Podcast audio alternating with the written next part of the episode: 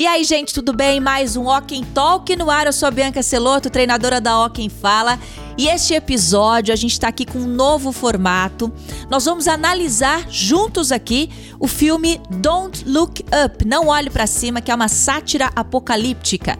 Essa análise vai ser do ponto de vista da comunicação e como o diretor usou a comunicação como ferramenta de crítica. Tá imperdível, então já pega a pipoca porque o Walking Talk tá no ar.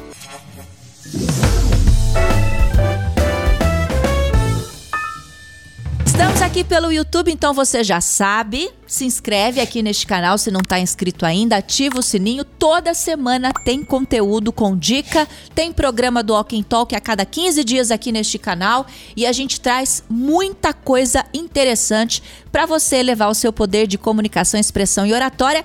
E lembrar que o Walking Talk também está na versão podcast nos maiores plataformas de streaming, então você pode ouvir os episódios do Walking Talk. E quem está aqui comigo hoje para fazer essa análise maravilhosa a nossa deusa, musa da imagem, Fabiana Souza. Aplausos, consultora de imagem, stylist e produtora deste programa.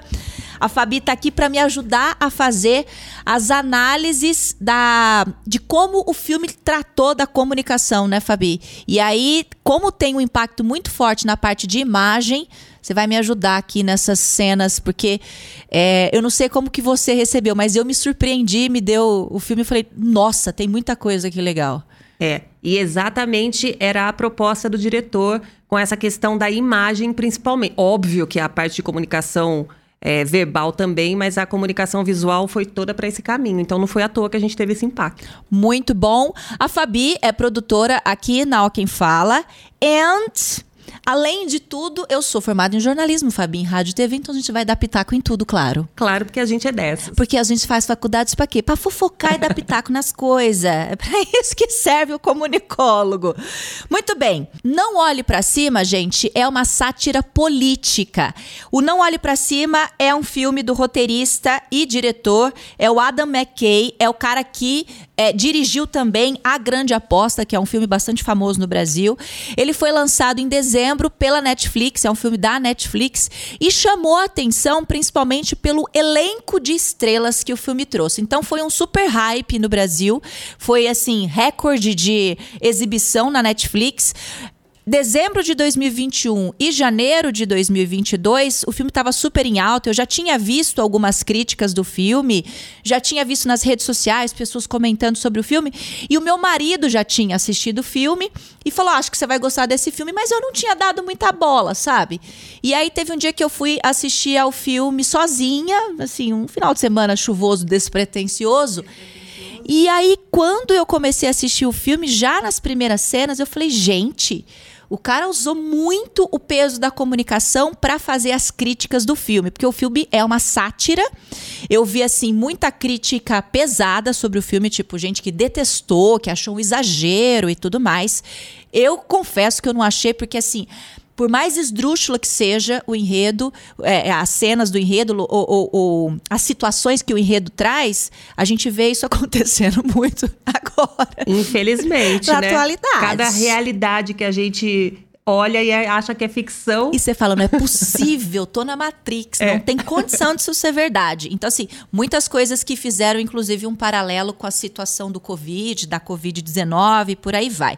Mas, bom, bateu esse recorde, um elenco de estrelas. E aí, quando eu tava assistindo, eu falei, cara, tem muita coisa legal nesse filme que a gente pode analisar aí do ponto de vista de como a comunicação foi trabalhada. E aí, com esse elenco de estrelas, nós temos aí Leonardo DiCaprio como o Dr. Randall, Randall Mindy, né? O Dr. Randall Mindy.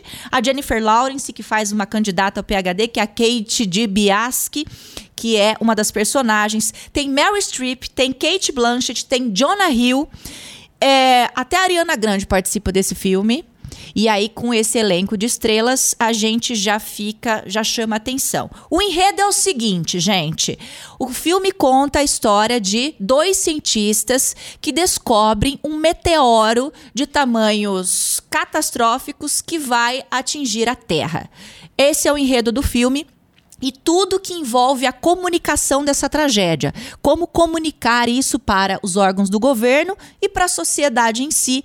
E aí começa, então, é, toda, toda a, a, o enredo em volta dessa, das crises geradas por essa tragédia anunciada, que é a vinda de um meteoro que vai, enfim, acabar com a humanidade. Em, em seis meses, né? Em seis meses, é. exatamente. Então tem uma urgência meses. aí nessa comunicação, isso tem que ser feito de uma maneira muito rápida, né? Muito emergencial. Como que a gente vai fazer essa análise? Nós vamos colocar algumas cenas aqui para vocês e a gente vai analisar tanto do ponto de vista de imagem, né? A Fabi vai fazer a contribuição dela aqui, tanto desse ponto de vista de imagem, como foi essa comunicação imagética das, do, dos personagens do filme, e eu vou fazer as análises das posturas e como eles foram a público fazer essa comunicação, enfim. Então a gente vai fazendo análise ponto a ponto. Importante, tem spoiler, gente. Se você não assistiu ao filme e não gosta de receber spoiler, é, a gente viu que a gente não liga para isso, né? É, a gente se gosta de ver. Mas tem gente que não gosta de spoiler. Então tem spoiler. Se você não assistiu ao filme, vai, assiste, depois vem ver a análise. Porque tem spoiler. Nós não vamos contar o final, mas tem spoiler. A gente vai narrar várias coisas aqui. Então vamos embora. Eu vou colocar cenas do filme aqui uh, para a gente começar então fazer essa análise. O filme Don't Look Up, que é o Não Olhe para Cima, esse filme que é da Netflix. A gente tirou foto da, da tela, tá, gente? a gente não pode exibir o filme, o filme é da Netflix, mas a gente tirou foto da tela para até mudar aqui a iluminação para ficar mais nítido aí para vocês, mas a gente vai colocando aqui na edição para vocês é, para ficar mais claro qual é a cena que a gente está descrevendo. Bom, então, Don't, Don't Look Up, a, esse elenco maravilhoso. A gente vai começar. Eu queria que você contasse pra gente, porque você viu até uma entrevista, né, Fabi? Primeiro da construção dos personagens, né? Vamos falar desse pessoal aqui primeiro. Exatamente. A entrevista que eu vi com a figurinista, vou colar o nome dela aqui, Susan Matson. É, ela disse que ela recebeu do diretor. É interessante a gente falar que quando um figurinista recebe um trabalho, uma atribuição dentro de um filme, ele faz o, mais ou menos um trabalho parecido com um consultor de imagem, que é criar uma imagem com intenção. Então ele precisa que aqueles personagens assumam uma imagem, uma comunicação visual que seja que convença as pessoas de que eles realmente estão naquele papel. E aí, a primeira atribuição dela é desconstruir essas maravilhas aqui, Gente, né? Sabe. Jennifer Lawrence Leonardo DiCaprio, que são é, belíssimos, é um galã de há décadas, né? Que temos aí o Leonardo DiCaprio como esse galã do cinema e a Jennifer Lawrence também, que é uma beldade maravilhosa. E a primeira atribuição que a figurinista teve foi desconstruir essa beleza deles para que eles na imagem também tivessem uma esse exibissem de alguma forma esse desconforto que a gente percebe no filme todo. É. Então, a comunicação visual deles também precisaria desconstruir essa beleza para conseguir passar esse desconforto também do ponto de vista visual. Que vai ficar mais claro como esse desconforto ele é crucial na crítica, porque eles ela sai, né, desses dois atores para transformá-los nisso aqui. Isso. então a gente vai começar. Uh, vamos lá, eles descobrem o contexto aqui do começo, né? Eles descobrem, eles estão numa base é, de, de. Uma base um de estudos, um observatório né? é. de estudos é, de, enfim, meteorologia espacial, espacial e é. tal. E ela, a, a, a Kate, né, que é uma candidata a PhD, ela descobre lá um movimento diferente no, na, na, no céu e fala: gente, tem um negócio aqui.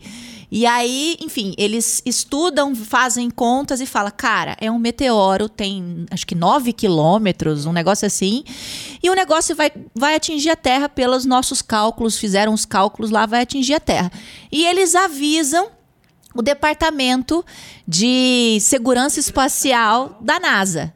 E aí os caras falam: vocês têm que vir para Washington agora para comunicar isso para o governo, né? Para a presidente dos Estados Unidos lá, que a gente vai ver quem é que faz depois. E aí, a primeira impacto é a imagem deles, né, Fabi? Tem uma construção aqui. Exatamente. É como eu disse, a figurinista tem que tornar esses personagens críveis para, óbvio, quem é da área, né, os cientistas, os astrofísicos, têm que se reconhecer naquilo, senão eles são os primeiros a já desconectarem, né? E a gente também, de alguma forma, embora não, não sejamos, né, talvez não conheçamos, aí eu pessoalmente não conheço nenhum astrofísico, mas a gente tem que entender isso como uma coisa que é, replica a realidade. Então, o que ela disse é, num primeiro momento, uma coisa mais básica de construção, então ela tenta replicar essa realidade. Então, eles têm esse tipo de roupa bem pesada, bem rústica, vamos dizer assim, porque geralmente esses observatórios, eles ficam meio que no meio do deserto, para ter pouca iluminação, né? Então eles ficam é, localizados em lugares mais isolados, onde geralmente também é muito frio. E eles ficam trabalhando muito à noite, que é onde, né, a Observam, Kate descobriu, é. é. por conta, óbvio, da iluminação. Eles trabalham muito à noite, então eles enfrentam te temperaturas aí, climas mais inóspitos. Então estão sempre desse jeito, como ela construiu aqui, botina, jeans, essas jaquetonas pesadas e tudo mais. Essa é uma das coisas. Daquele ponto de vista de criar um estranhamento e desconstruir um pouco a beleza deles, ela pegou a Jennifer Lawrence, fez esse, esse é, corte de cabelo aí. É, mullet, né? Sim, mullet, mullet, que é uma coisa, né, super diferente, que é uma coisa que a gente traz lá da década de 80, que faz muito tempo. De vez em quando ainda aparece, né? Alguém com, trazendo esse tipo de referência, mas ainda pra gente soa estranho, né? Então, pintou o cabelo dela de vermelho, fez esse mullet, né, esse undercut aqui do lado e essa franja bem curtinha. Colocou piercing e, né, essas roupas mais pesadonas. O Leonardo DiCaprio também deixou essa barba bem mais pesada, colocou os óculos para esconder, né? Porque o olhar dele é uma coisa sempre muito chama muita atenção, né? Que é um azul muito radiante. Então, encobrir isso tudo, esse cabelo meio despenteado é, e tudo mais. encebado, um cabelo oleoso, oleoso é, é. Então, é uma coisa que não, não causa essa nossa que galã, né? Causa um certo desconforto. E aqui, né? Mais uma coisa que eu quero chamar a atenção só é que estão indo então encontrar alguém do alto escalão do governo para poder comunicar toda essa tragédia aí e estão com mala. Então você pensa, ok, eles estão com uma bagagem, eles poderiam é, ter aqui. preparado alguma coisa para chegar ao encontro aqui, é, é. na Casa Branca. Porém, a gente, como você colocou aqui agora, a gente vê eles na antessala aqui aguardando para se encontrar com a presidente presidente dos Estados Unidos, ou seja, a praticamente a autoridade mais importante do planeta, e eles estão vestidos dessa forma aqui. Ou seja, totalmente casuais, totalmente da forma como eles estavam ali na aeronave. E aí é importante a gente pensar em uma coisa. Sim, estão dentro de um, de um, de um movimento de emergência, não estão muito habituados, óbvio, a frequentar um local como esse. Quem está né, habituado a frequentar é, a Casa, na Casa Branca? É, a Casa tchau. Branca. Mas, gente, existe uma coisa muito importante que a gente tem que pensar que chama-se dress code. Eu vou até colocar aqui o dress code da Casa Branca.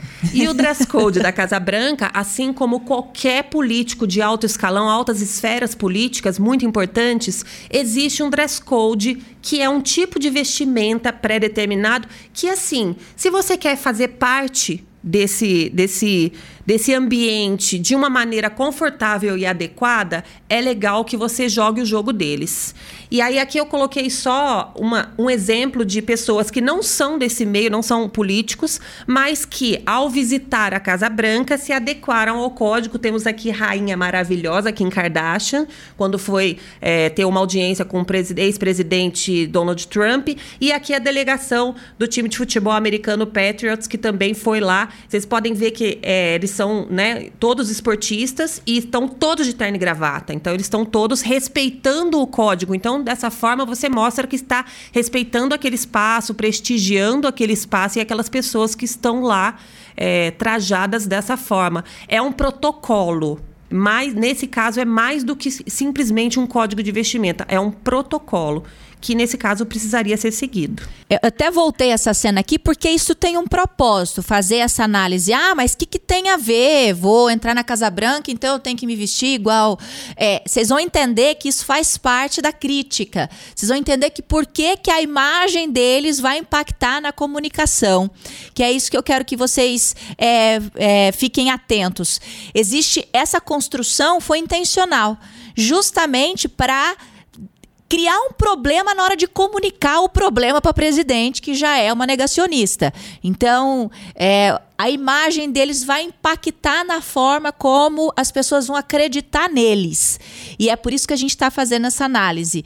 O dress code ajuda você a passar mais credibilidade. Essa quebra intencional que o diretor fez no filme foi justamente para fazer uma crítica no sentido: olha se você não se adequar, o povo não vai acreditar em você. Então tem, tem essa mensagem construída aqui, né, Fabi? Exatamente. É, como eu disse, nesse caso é até muito mais do que simplesmente um dress code. Essa questão de protocolo. Então, é aquilo. Eles chegam lá, onde está todo mundo super formal, eles têm aquela necessidade, ou seja, eles estão adequados o tempo todo a essa formalidade, esse tipo de roupa, vamos dizer assim, chamada de social. Essas pessoas, o que, que elas estão dizendo com a imagem imagem delas. Eu não ligo. Eu não ligo para isso, para nada disso. Eu sou autossuficiente, eu chego aqui da forma que eu quiser e tenho a minha mensagem para passar. Tem muita gente que pensa assim, Exato. né, na vida real. E aí o outro, a gente não, é o que eu sempre falo na consultoria as outras pessoas, a gente nunca sabe quem está do outro lado. Eles poderiam ter uma pessoa do outro lado, vamos supor aqui que fosse, sei lá, o presidente Obama, que talvez seja uma pessoa que tenha um, um pouco mais de flexibilidade nisso. A gente via, né? Uma pessoa com um pouco mais de informalidade. Ele poderia não se impactar tanto por isso. Mas dentro dessa construção aqui, a gente percebe que todo mundo que está lá na Casa Branca, que recebe eles, é impactado negativamente por essa comunicação aqui, que quer dizer, não ligo. Exatamente. E aí, gente, vamos lá.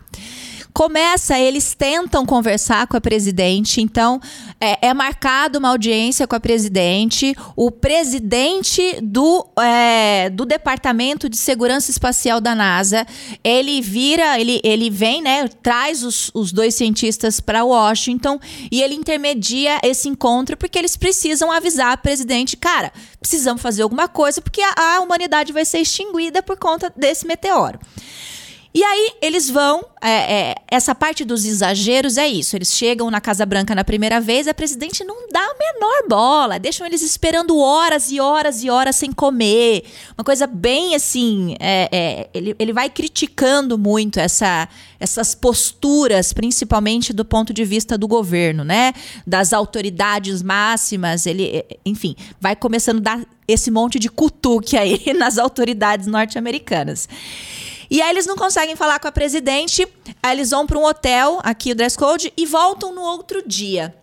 Aí conseguem uma audiência com a presidente, os dois, ainda, né, com a, com a mesma vestimenta deles, e a presidente super de saco cheio, né? A presidente super, eu tenho 20 minutos. Ela bate no relógio, assim, ela fala, eu tenho 20 minutos. Aí você tem 20 minutos para você comunicar para maior autoridade do planeta de que vai extinguir a sociedade. Então é o seguinte, se é um meteoro vindo aqui e vai matar todo mundo. Só que eles não se atentam para isso. E ele, ou eles, uh, eu queria que vocês agora ficassem atentos ao personagem do Dr. Mint, que é o personagem uh, do Leonardo DiCaprio, que é um cara que tem, ele começa desde o começo a demonstrar sinais de glossofobia, ou seja, ele tem pânico de falar em público. Esse cara foi o que mais me chamou atenção no filme. Então é um cientista, não está acostumado a ir a público tudo mais, mas ele tem pânico de falar em público. E quando ele começa, aí mostra as cenas dele super nervoso, assim meio que tremendo, porque ele vai ter que falar com a presidente. E ela bate no relógio e fala: Eu tenho 20 minutos. Gente, quantas vezes nós temos situações em que a gente tem que se explicar e ser extremamente assertivo em poucos minutos? E tem muita gente que ainda, ainda, eu já vi isso acontecer vários eventos que eu fui, até em palestra e tal, que vira e fala assim: "Ai, mas nesse tempo eu não vou conseguir falar". Se vira. Orador, orador é uma pessoa que tem que se virar no tempo que tem. Tá? Isso a gente bate muito na tecla. O que, que ele fez? Tendo 20 minutos para anunciar uma tragédia, ele começou a, dar, a rodear e apresentar todo mundo. Então, porque nós fizemos cálculos baseados na teoria de não sei o quê, e começou a falar das explicações astrofísicas.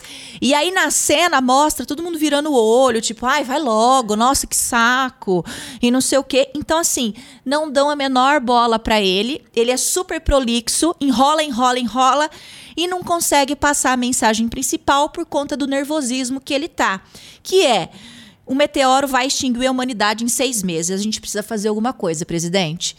E aí, nessa enrolação, eles vão perdendo a paciência e ele vai perdendo cada vez mais a credibilidade. Inclusive, o Jonah Hill, que é o personagem que faz o assessor da presidente, filho dela, vira para ele e fala assim, uma hora: "Essa sociedade tá me deixando nervoso". Tipo, ele não prestou atenção em nada que ele falou. O cara falou: "Vai acabar o mundo". E ele falou: viu, essa sua ansiedade tá me deixando nervoso, tá me irritando. Então, eles, eles, ele pontua, eu achei sensacional como o enredo pontua essas questões da comunicação. Quem consegue mais ou menos é, passar o, o tamanho da coisa é a Jennifer Lawrence, né? É a doutora é, Kate. Kate. E ela vai lá e dá uma resumida, tipo, ô gente, vai acabar o mundo, e aí? Só que nessa, eles são completamente desprezados pela presidente. Então começa a dificuldade da comunicação, eles já são julgados pela imagem ele está extremamente nervoso, então eles percebem o nervosismo, eles não se adequam o tempo que tem de reunião e não conseguem ir direto ao ponto. Então, várias falhas de comunicação, resultado, e aí também entra a parte da crítica, porque essa presidente tem uma alusão específica ao ex-presidente dos Estados Unidos, isso é óbvio, é, mas ela despreza eles logo de cara, há um desprezo imediato da parte do governo, não são ouvidos. É um filme de ficção, é muito importante a gente deixar isso claro. Mas, apesar do tom de exagero, gente, esses personagens, eles são todos muito caricatos, muito exagerados, tudo isso. A gente sabe que é um filme de ficção. Só que eles não são irreais. São, igual você explicou, são coisas que vão sempre remeter a personagens da vida real. Então, a gente viveu isso recentemente a partir do anúncio da pandemia. As primeiras posturas de governo e até de parte da sociedade foi negar e ignorar. Então, isso é mostrado claramente nessa parte do filme. Tudo bem? Aí eles não conseguem a atenção do governo no primeiro momento a presidente que é a Mary Streep, é, ela vira para eles e fala: Olha, se vocês soubessem o tanto de gente anunciando catástrofe aqui todo dia, se eu fosse dar bola para todo mundo, eu tava ferrada. E tudo bem, vamos aguardar. Ela manda eles aguardar e eles ficam desesperados e vão para a imprensa. Aí começa o segundo problema. Então aqui falhou a comunicação, não conseguiram se fazer ser ouvidos, não conseguiram se fazer ser entendidos, não conseguiram criar o impacto que, que queriam. Aí os caras, aqui, né, ainda conversa dentro da da Casa Branca. Você está entendendo que é um evento apocalíptico? Apocalíptico? A decisão que você quer tomar é esperar e avaliar então aquela indignação de meu Deus do céu, vocês não vão me dar nos dar ouvido sobre essa situação. E daí eles ficam bravos por conta dessa situação e decidem ir com para a imprensa, né? Até eu queria que você comentasse um pouco dessa parte ainda do dress code. Essa imagem é bem clara, né, Fabi? Ainda da parte, ó, daquela que você falou da adequação, né? É, eu até peguei, como a Bianca falou, né? Fotografamos a tela Fizemos aqui essa pequena gambiarra para poder mostrar, mas eu acho que esse tipo. E, de novo, gente, nada é gratuito, né? Nesse caso, tudo é muito intencional. Então, esse tipo de enquadramento, ele mostra exatamente essa falta, essa, esse estranhamento que os dois causam aqui dentro. Porque olha como esse ambiente é super pomposo, né? Super ostensivo, é muito dourado, é, é madeira entalhada, são detalhes riquíssimos. E todo mundo tá vestido, como eu falei para vocês, dentro desse dress code super formal, super protocolar, e os dois aqui totalmente fora, estranhos no ninho, né? Escapando totalmente a essa formalidade toda. Então, esse tipo de enquadramento, né? Que vocês têm bastante teto para mostrar essas cortinas riquíssimas e tal, para mostrar justamente como eles estão errados, eles estão meio que estranhos dentro desse ambiente super é, ostensivo, né? É, até um ponto, o presidente do Departamento de Segurança da NASA está adequado. E ele é também um cientista. E, mas ele se adequou ao dress code. Os dois que descobriram que estavam no observatório, não. Aí tá bom, beleza, já rolou esse problema aí na primeira reunião com a presidente. Os caras vão para a imprensa eles vão fazer esse comunicado na televisão. E aqui é eles esperando para entrar num programa de televisão, é tipo um morning show, que nos Estados Unidos é muito comum programas de televisão que ficam a manhã inteira com comentários, então tem notícia, tem amenidades. São programas, tem uma característica um pouco diferente dos programas de jornalismo que a gente vê aqui no Brasil. É, acho que aqui no Brasil quem faz mais parecido assim é só, acho que é só a CNN, Globo News e tal, que são os canais fechados. Lá nos Estados Unidos é mais comum esses programas que são longos uhum. e aí tem receita, tem tudo, tem um monte de coisa. E aí eles vão fazer esse comunicado na imprensa. E aí, de novo, aqui eles já deram uma seguradinha na coisa do dress code, né? É, é curioso aqui que a gente percebe logo no começo, a gente está vendo então aqui, para quem está no podcast, vamos descrever aqui, eles deram uma certa melhorada no visual. É, mas ainda assim ele, eles ainda estão, vamos dizer assim, mais, um pouco informais demais. O que acontece? Quando eles chegam na rede de TV, a figurinista chega e ela entrega uma roupa para Kate de Biaschi. Olha, você vai usar isso aqui. Ela falou: Eu não vou usar isso de jeito nenhum. E aí, é, ela, tudo bem, sai. Então a Kate tá com a própria roupa e o doutor, ela fala assim: "Ah, você tá bem, porque ele tá, ele tá com paletó, gente. Para quem não tá vendo, ele tá de terno, um terno meio de veludo assim, que não é uma coisa tão formal, mas tudo bem para uma entrevista de TV. Ele tá com paletó, uma camisa. Ela fala: "Vamos só dar uma melhorada na sua barba, porque no começo ele tá com uma barba bem comprida assim, meio sem corte e tal, e ela barbeia ele. Aqui depois tem um close mostrando que ela barbeou ele. Eu quero chamar atenção para uma coisa aqui que é bem importante é, e que isso acontece muito, infelizmente, com, com nós mulheres, porque a gente já tem tanta cobrança, né, sempre.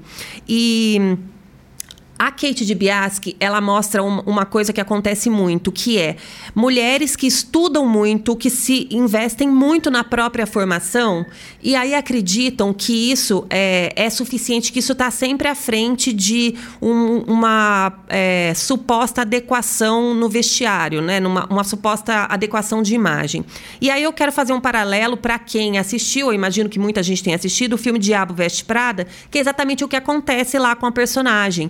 É, é, ela era uma pessoa super competente profissionalmente como jornalista. É, uma jornalista. Mas quando ela entra dentro daquela revista, que é uma revista de moda, no caso, era a revista de moda mais importante do mundo, naquele contexto do filme, é, todo mundo se vestia muito bem, todo mundo se vestia com viés fashionista, porque era o código do lugar. E ela despreza aquilo porque ela fala, eu sou muito. Ela pensa, né? Eu sou muito competente, preciso eu tenho. Preciso, Isso eu, é fútil. É fútil. Então, é esse o ponto. Cuidar da imagem é fútil, vou me fiar só na minha formação. E a gente sabe o que acontece. Ela não tem nenhuma credibilidade. A chefe dela, que por acaso é a Meryl Streep, é a Meryl né? Streep. Tá sempre meio que desprezando ela e só começa a se impressionar com ela e prestar atenção no trabalho dela, que realmente é muito bom, quando ela se adequa visualmente. E aí, por quê, gente? De novo, quando você se adequa visualmente, você passa a respeitar aquelas pessoas que estão dentro daquele código. Então é a mesma coisa aqui da Kate.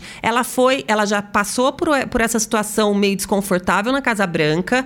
Ela vai para a entrevista, a figurinista sugere para ela uma roupa, ela fala: "Não, eu não preciso disso". Então, a gente entende que ela acha que ela não precisa ter nenhum tipo de adequação visual para fazer essa, esse comunicado tão importante, para ter essa credibilidade. Ela acha que só a formação dela é suficiente. E obviamente é muito importante, mas a gente tem que entender que cuidar da nossa própria imagem também faz diferença. A menos que você queira de fato é, quebrar com isso. Não, a minha intenção comunicacional é justamente chocar, é justamente incomodar, é justamente quebrar com o código. Aí também é uma, um tipo de comunicação, é a comunicação inversa, só que aí arque com as consequências, a gente tem que estar sempre cientes das escolhas que a gente faz. E aqui eles, como porta-vozes de uma tragédia, eles vão para a imprensa e também vão completamente despreparados para a imprensa. Então aí começa uma segunda parte da crítica dos dois, que é como que eles vão lidar com isso. Ele tem ataque de pânico o tempo inteiro. E aí ele começa a ter de novo ataque de pânico. Já lá com a presidente na reunião, ele já tinha tomado um ansiolítico. Aí ela pegou e tomou dele, porque ela também estava super nervosa. Agora aqui no camarim, para entrar na, na entrevista, ele começou a passar mal. Como é que a gente vai dizer isso? Até essa fala me chamou atenção. Não é melhor a gente ensaiar ou anotar? Gente, essa parte diz tudo sobre o que a gente fala aqui no canal. Não é melhor ensaiar ou anotar? Lógico que é melhor. Você está indo para uma televisão até tem uma cena que a hora que eles saem da televisão, tem um cara lá que trabalha, acho que é o produtor do sai fala, ele precisa fazer um treinamento midiático, que é um media training, que a gente fala, que a gente faz aqui no Quem Fala também. E é isso, você virou porta-voz, você é um cientista, você vai fazer um comunicado. Então, vamos fazer paralelo com várias situações da nossa vida real, gente. Em quantas situações que a gente não vai a público, vai se expor, é vira porta-voz de alguma coisa e tá despreparado, completamente despreparado para aquilo. E aí ele fica, e aí, como é que a gente vai fazer isso? A gente não vai vai anotar, não vai ensaiar? Tem que anotar e ensaiar. Eles não anotam e não ensaiam. E ele tem uma crise de glossofobia nessa hora tá? Até tem uma. Ele tenta fazer um trava-línguas para ver se é, melhora a dicção. Não adianta. Ele fica. O rato roeu a roupa do rei de Roma. O rato roeu a roupa do rei de Roma. Para tentar controlar aquilo. Aí vai pro banheiro, passando mal, com crise de glossofobia, com medo, com um ataque de pânico, desesperado. Não tem mecanismo de controle daquilo. Olha que situação. Quantas pessoas não passam por isso, né? Esses. Meu Deus do céu. É um dos maiores desconfortos desconforto, ele está totalmente em luta ou fuga aqui, totalmente em luta ou fuga. Então, é um grande desconforto e aí vai fazer esse comunicado para a imprensa, que também não está esquentando muita cabeça com a coisa. É, até eles vão para explicar ou para contar o que está acontecendo, para comunicar a tragédia e tudo mais, e aquele despreparo, a linguagem corporal toda, né? E, os, e aí os dois apresentadores do programa, que é feito um pela, pela Kate Blanchett, é, são também super caricatos, exagerados, né? Assim, jornalista, tem muito jornalista sem noção, que a gente sabe, principalmente os televisivos. Eu trabalhei em televisão 10 anos, então eu sei do que eu tô falando, mas é, não é tão caricato assim, tá, gente? Eu não sei como é nos Estados Unidos, no Brasil não é assim. É, se bem que a gente tem ah, uns tem figurões na mídia aqui agora, tem um pessoal aí que eu vou te falar, viu? é, mas eles desprezam, fazem piada com, com eles no meio do, da entrevista e tal. E aí o que, que acontece? Eles entendendo que não conseguem se fazer ser entendidos de jeito nenhum naquela ocasião, ela surta. E aí ela vai pro total apelo emocional, ou seja, ela se desespera e começa a gritar na televisão. Então, uma pessoa que já estava em descrédito por conta da comunicação visual, já eles não sabiam se explicar, já não conseguiam passar aquela comunicação com clareza, já estavam. Aí tem toda essa sátira, essa crítica em volta dos órgãos. Da, então, eles, a, o filme critica o governo, o filme critica a imprensa, o filme critica a sociedade. Tudo tá todo mundo sendo criticado aqui através dessas cenas. E aí ela já estava em descrédito, já não ninguém estava dando muito bola para ela. Porque, enfim, não estava né, adequada, não estava conseguindo passar credibilidade. Aí ela se desespera e começa a gritar no meio da televisão. E aí é que vai tudo por água abaixo mesmo e ela acaba virando meme. meme é. Enfim, sai de lá, ninguém esquentou nem a cabeça com o que ela falou. O que o pessoal tá preocupado, eles fazem essa crítica no filme, é com a separação do namoro da popstar lá, que é feito pela Ariana Grande, Isso. que é a cantora Ariana Grande, ela faz uma popstar no filme. Então, assim, eles fazem essa crítica, tipo, ah, ninguém tá nem aí pra esse meteoro, a gente tá aqui querendo saber do namoro da, da, da popstar, uhum. entendeu? Que é, é, mais ou menos o que está acontecendo aí. Ó, o BBB começou, a gente nem lembra que existe Senado e Congresso. Mas vamos lá. Aí vai para uma segunda fase. Eles são desprezados nesse primeiro momento, não são ouvidos pela presidente, não são ouvidos pela imprensa, e aí eles resolvem desistir voltam lá para a cidade deles. Só que o governo entende nisso uma forma de se promover. Lógico, como sempre, né? Isso é política e isso acontece em vários níveis de, de importância. É, e acontece um escândalo pessoal com a presidente, né? Que tem fotos, tipo, meio que fotos íntimas exibidas que ela estava tendo um suposto caso isso, com uma pessoa pública desviar. também. É. é. E aí isso afeta muito a popularidade dela. Ela começa a cair em pesquisas, né? Isso muito rapidamente, porque acontece o escândalo, ela começa Exato. a perder é, intenção de voto. E aí ela vê, né, nessa possibilidade aqui de salvar o planeta, uma coisa legal para ela bombar a campanha. Porque daí ela desvia a atenção. Quanto que a gente não viu isso sendo acontecer? Ó, durante a pandemia de Covid, aconteceu várias vezes e demite ministro e solta ministro e não sei o que ministro tudo para desviar dos escândalos políticos. Isso aconteceu várias vezes no contexto atual, nos governos passados isso também aconteceu. Então, assim, isso é muito comum. E quanto mais a gente está babando na, no entretenimento, melhor para eles, tá, gente? Quanto mais desinformado formos, melhor para qualquer governo deste mundo. E aí, eles pegam, vão lá e o FBI busca meio que sequestra os dois de volta. E, tipo, e aí o presidente fala: não, volta aqui. Vamos catar esse negócio do meteoro, então? Vamos, vamos comunicar? Vai, vai, vou ajudar vocês. Porque daí, pelo menos, eu desvio a atenção do povo do escândalo que está em cima da minha figura. E aí, elas voltam novamente lá para Casa Branca e tem essa cena icônica em que ela faz um julgamento de valor direto para a figura da Kate, né, Fabi? É, é. Aqui na tela a gente está mostrando, é, são closes que o filme vai dando, que são como se fosse a visão direta da presidente. Então, eles enquadram a presidente meio que um close no olho dela e cortam na sequência para um, onde ela estaria olhando. A gente entende isso em linguagem, né, de, de, de, câmera, como se fosse a subjetiva da presidente. Então, para onde ela está olhando? Então, tem um close no rosto da Kate, mostrando o piercing, mostrando esse, né, esse, esse visual dela um pouco mais rebelde, vamos dizer assim, e um close na, na botina dela, que é um coturno todo ralado, todo destruído, que, como eu já falei várias vezes aqui, não tem nada a ver com o tipo de código que seria mais ideal para ela estar tá dentro ali de um salão oval junto com a presidente dos Estados Unidos. Então a gente percebe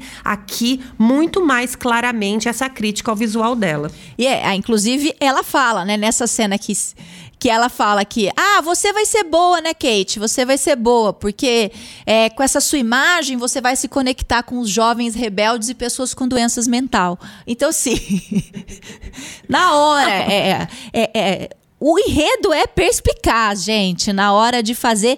As críticas são extremamente ácidas e, e é, tem esse tom de exagero, mas assim, com um pano de fundo de realidade absurdo. Aí tudo bem. Eles entram no acordo, então beleza, vamos comunicar, vamos fazer alguma coisa, vamos destruir esse meteoro para ele não acabar com a Terra. E aí eles acabam virando porta-vozes oficiais do governo, os cientistas. Então a presidente compra a briga né, por intenções políticas, mas compra a briga e eles vão a público como porta-vozes oficiais. E quando eles viram porta-vozes oficiais, olha a diferença, né, Fabi? É, é. Aqui são é, duas, duas imagens que a gente está vendo. Uma delas, a Kate DiBiase, que está dando uma entrevista na TV, e aí ela tá com uma imagem muito, muito não, vamos dizer, um pouquinho mais refinada, que ela tá com uma blusa um pouco mais arrumada. A gente percebe aqui que teve um pouco mais de cuidado com a imagem, ou seja, ela não tá com aquela jaqueta jaqueta de nylon que ela estava lá no observatório. E na outra cena é o evento onde a presidente faz um escarcel, né? Leva fogo de artifício, banda marcial para comunicar esse plano dela de salvar Isso. o planeta. E a Kate tá com sobretudo é, mais um pouco mais arrumado, um pouco mais bonito, assim. Então um casacão elegante, bonito, né? elegante, uma bota de salto alto. Então você percebe que ela Coitada, né, gente? Ela acabou de ser chamada de uma pessoa que, sei lá, rotulada como uma pessoa que não tem a menor credibilidade, né? Que se conectaria e seria usada para se conectar com pessoas rebeldes e de doença mental. Ou seja, óbvio que isso é uma fala problemática da, da presidente, mas isso é usado num sentido de crítica, e aqui ela tentando se adequar um pouco, porque ela entendeu claramente que ela não tinha, não estava conseguindo passar credibilidade no discurso dela. Então aqui a gente percebe que ela é, conseguiu dar uma certa, é, uma elevada na imagem dela para se adequar dentro desse código um pouco mais social, né, mais formal.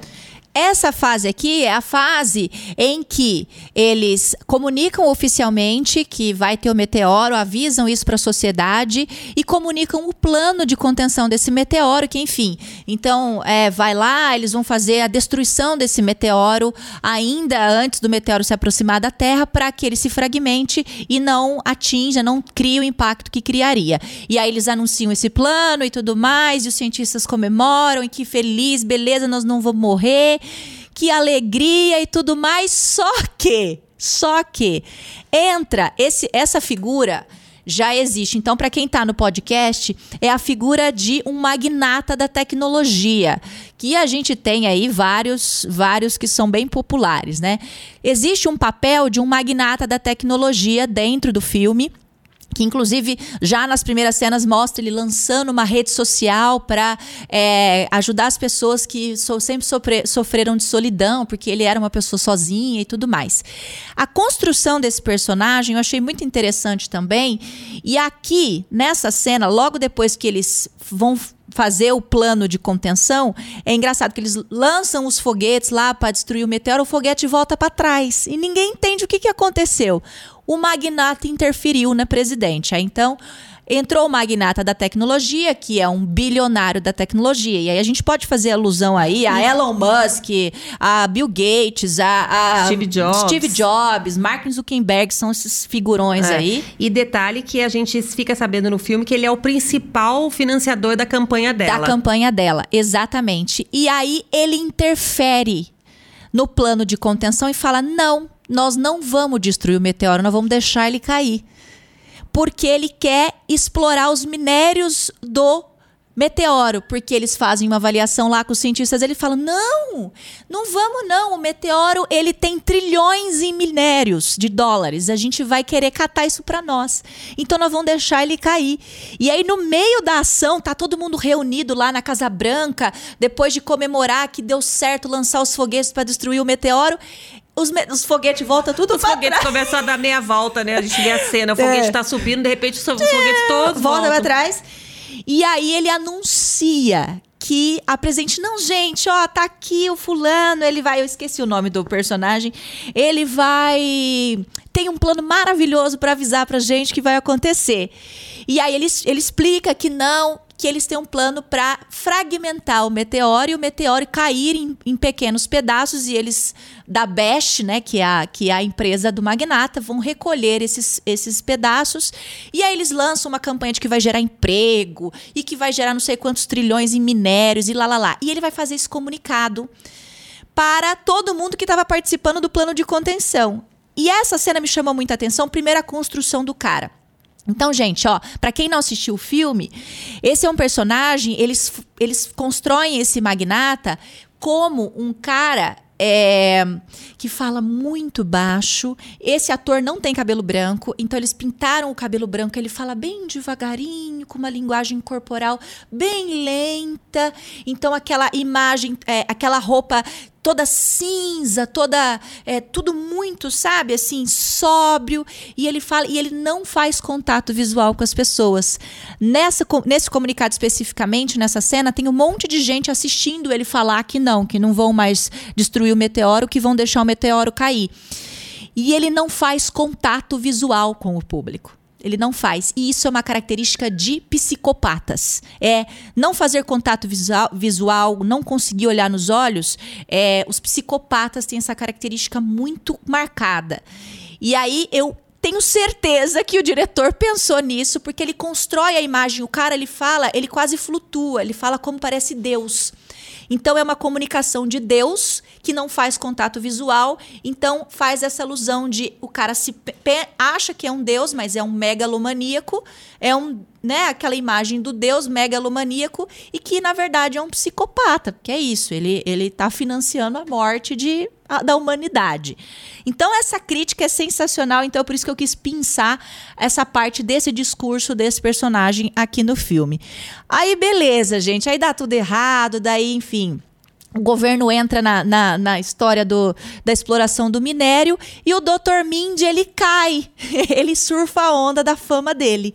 E aí há uma readequação aqui também dos papéis, né, Fabi? É, exatamente. Nesse momento, ele. A, a Kate, que né, foi a, a, cientista que descobriu a história por conta de todos aqueles problemas que a gente já elencou aqui, ela acaba sendo deixada de lado. Ela também é um pouco mais radical no posicionamento. Ela abandona tudo e volta para a cidade dela, fala: não quero fazer parte disso. O doutor está um pouco mais encantado com a fama, ele acaba se deixando levar, né? Como você falou, surfando um pouco mais nessa onda. E aí ele continua nesse projeto que faz parte dessa loucura aqui de explorar o meteoro. É, é explorar de uma maneira monetizar, Monetizar, né, o, né? o meteoro. E aí ele tem essa adequação de imagem que a gente vê nas fotos aqui. Então, em uma das fotos ele tá com o cabelo bem penteado já, porque ele sempre parecia com o cabelo meio, meio desgrenhado, meio, meio, meio, meio atrapalhado. Ele tá de terno e gravata, né, em uma da- da- das fotos. Na outra foto, na verdade, é um comercial que ele faz. Ele faz uma propaganda É, ele pra vira, Best. Ele vira porta-voz da Best É, do governo. Que é a, né, a empresa, A empresa de tecnologia, de tecnologia do, do, do, do Do personagem que você acabou de citar. E ele tá com um visual que.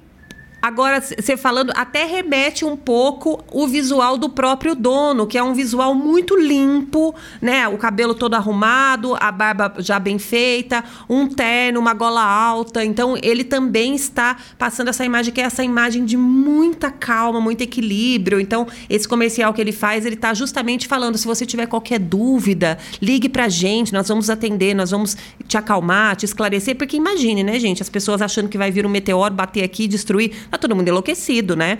E aí. É, o que está acontecendo? Aqui, eu acho que nessa fase eles fazem. Isso é uma forma de fazer a população acreditar neles. Então, essa coisa polida, o terno e gravata, vai a público, é um cientista que eles poliram o cientista para ir acreditar neles nesse plano maluco de explorar a parte do minério do meteoro.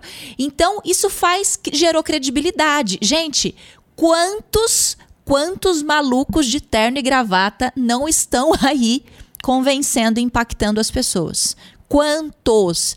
Então, olha o quanto a comunicação é complexa e como todos esses elementos compõem um nível de persuasão. Exatamente. Nós somos convencidos por essas coisas. Nós somos convencidos.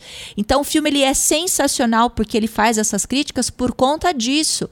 A construção imagética e de todos os pontos da comunicação é a, para mim, assim, é o principal. É que assim, eu sou entusiasta do negócio, eu só consegui ver isso no filme, né? Lógico. Mas vamos lá. Agora a gente já vai mais pro final aqui, porque, beleza, eles vão lá e aí tentam convencer a sociedade inteira de que vai ser maravilhoso, que vão explorar o meteoro, que vai gerar emprego, vai ficar todo mundo rico e lá lá lá. E a história de que todo mundo vai morrer não vai mais existir, porque tem lá os drones do cara e o drone vai vai fragmentar o meteoro.